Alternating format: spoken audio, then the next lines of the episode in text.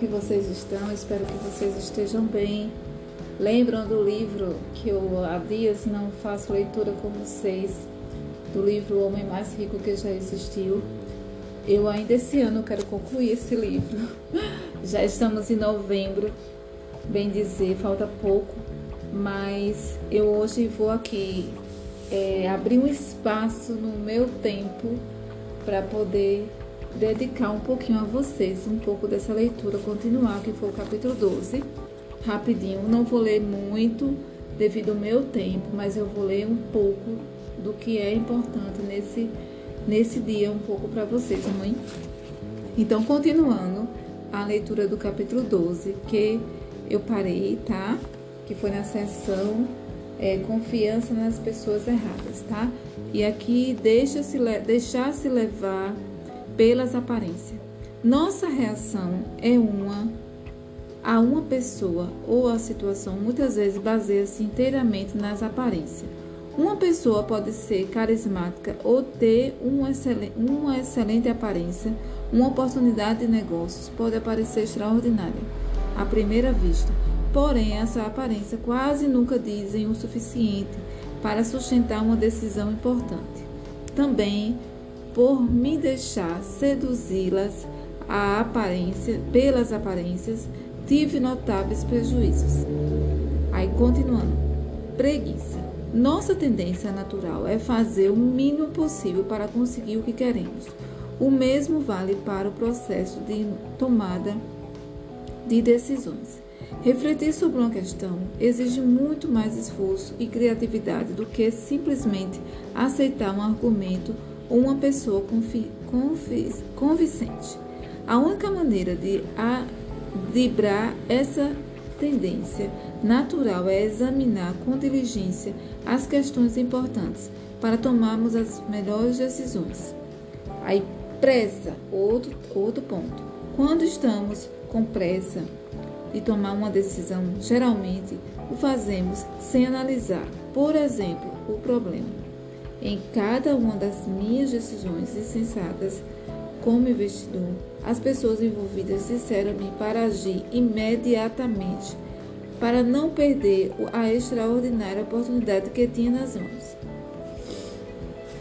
Em Provérbios 21:5, Salomão adverte: porém, aos afoitos resta a garantia da pobreza. A pressa é uma das formas mais recorrentes de ingenuidade.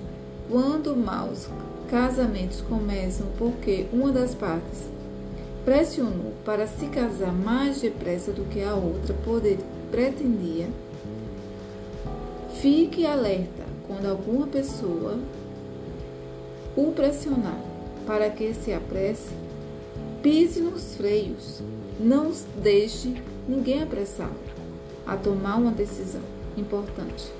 Faça questão de levar o tempo que for necessário para se aprofundar, buscar conselhos e agir com o cuidado necessário para tomar uma decisão sábia. Outro ponto: vida curta.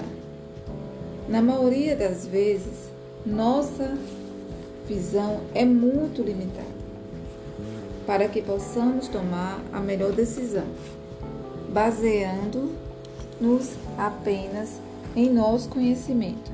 A nossa aparência, baseando-nos apenas em nosso conhecimento e nossa experiência. Salomão adverte em Provérbios 15, 22: na falta de conselhos, de conselhos, os planos fracassam mas se realizam quando há muitos conselheiros.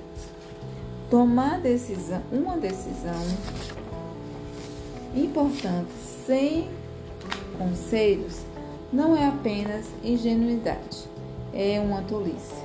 Quando contamos com uma opinião de especialista e com conselhos de quem entende do assunto, expandimos radicalmente nosso campo de visão e nos tornamos muito mais qualificados para tomar uma decisão sábia. Outro ponto: integridade. Infelizmente, estou convencido de que quanto mais honesta é a pessoa, maior sua pro propensão à ingenuidade. Por quê? Pessoas honestas nunca pensam em mentir, roubar ou prejudicar alguém. Por isso, têm dificuldade em imaginar que alguém possa agir assim. Meu sogro é um dos homens mais honestos que conheci na vida, quanto quando era um dos mais bem-sucedidos vendedores da IBM. Foi chamado pelos donos de uma empresa de computação menor. Que a da IBM. Meu sogro não tinha motivos para duvidar, pois jamais deixaria de cumprir uma promessa. Além de mais, aqueles homens, além de mais, além do mais, desculpa, além do mais, aqueles homens eram membros atuantes da sua igreja.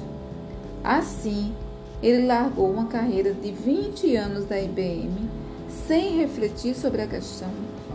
Fechou uma enorme quantidade de negócios para um novo empregador mas nunca viu a cor do dinheiro das comissões prometidas. Ficou chocado como podia mentir tão descaradamente. Sua honestidade o fez confiar demais em homens que mal conhecia e o impediu de avaliar o passado deles. Ganância, mais um ponto. Às vezes estamos tão ansiosos para ganhar algo que queremos acreditar em tudo que nos dizem na esperança de que essa oportunidade seja nosso bilhete de loteria premiado.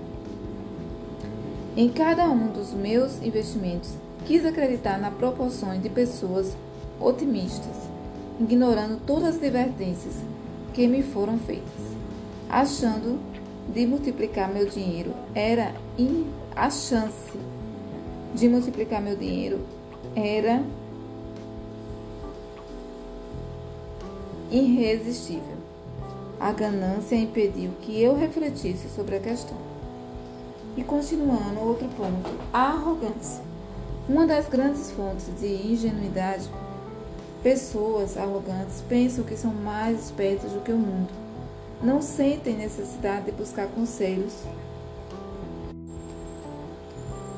De buscar conselhos ou realizar uma investigação diligente já sabem o que precisam saber, são donas da verdade. Salomão diz: o orgulho vem seguindo, seguido da destruição, e um espírito arrogante de uma, derro de uma derrocada, cedo ou tarde, a arrogância cega a pessoa. E mais um ponto: prioridade equivocada. Às vezes as pessoas decidem não se dedicar a refletir mais profundamente sobre um problema, antes de tomar uma decisão importante, por não darem o devido valor a investigações diligentes. Preferem ver televisão, navegar na internet ou fazer centenas de outras coisas menos relevantes. Nunca colocam entre suas prioridades a superação da ingenuidade, por ignorarem quando ela podem por ignorarem quanto ela pode lhe custar. Gente, essa foi uma leitura de hoje que eu pude fazer até esse momento. E eu sigo com vocês a, a leitura. Prometo para vocês fazer o seguinte: não vou me, me estender muito na leitura, vou fazer é, uma leitura de cada sessão todos os dias até finalizar, porque eu quero finalizar esse livro antes de concluir esse ano. Amém? É algo que eu tenho feito e eu, eu fiz essa, essa leitura, já refleti no momento para mim também. Então, Deus abençoe vocês. Esse foi mais uma leitura do livro Salomão, o homem mais rico que já existiu. Fiquem com Deus.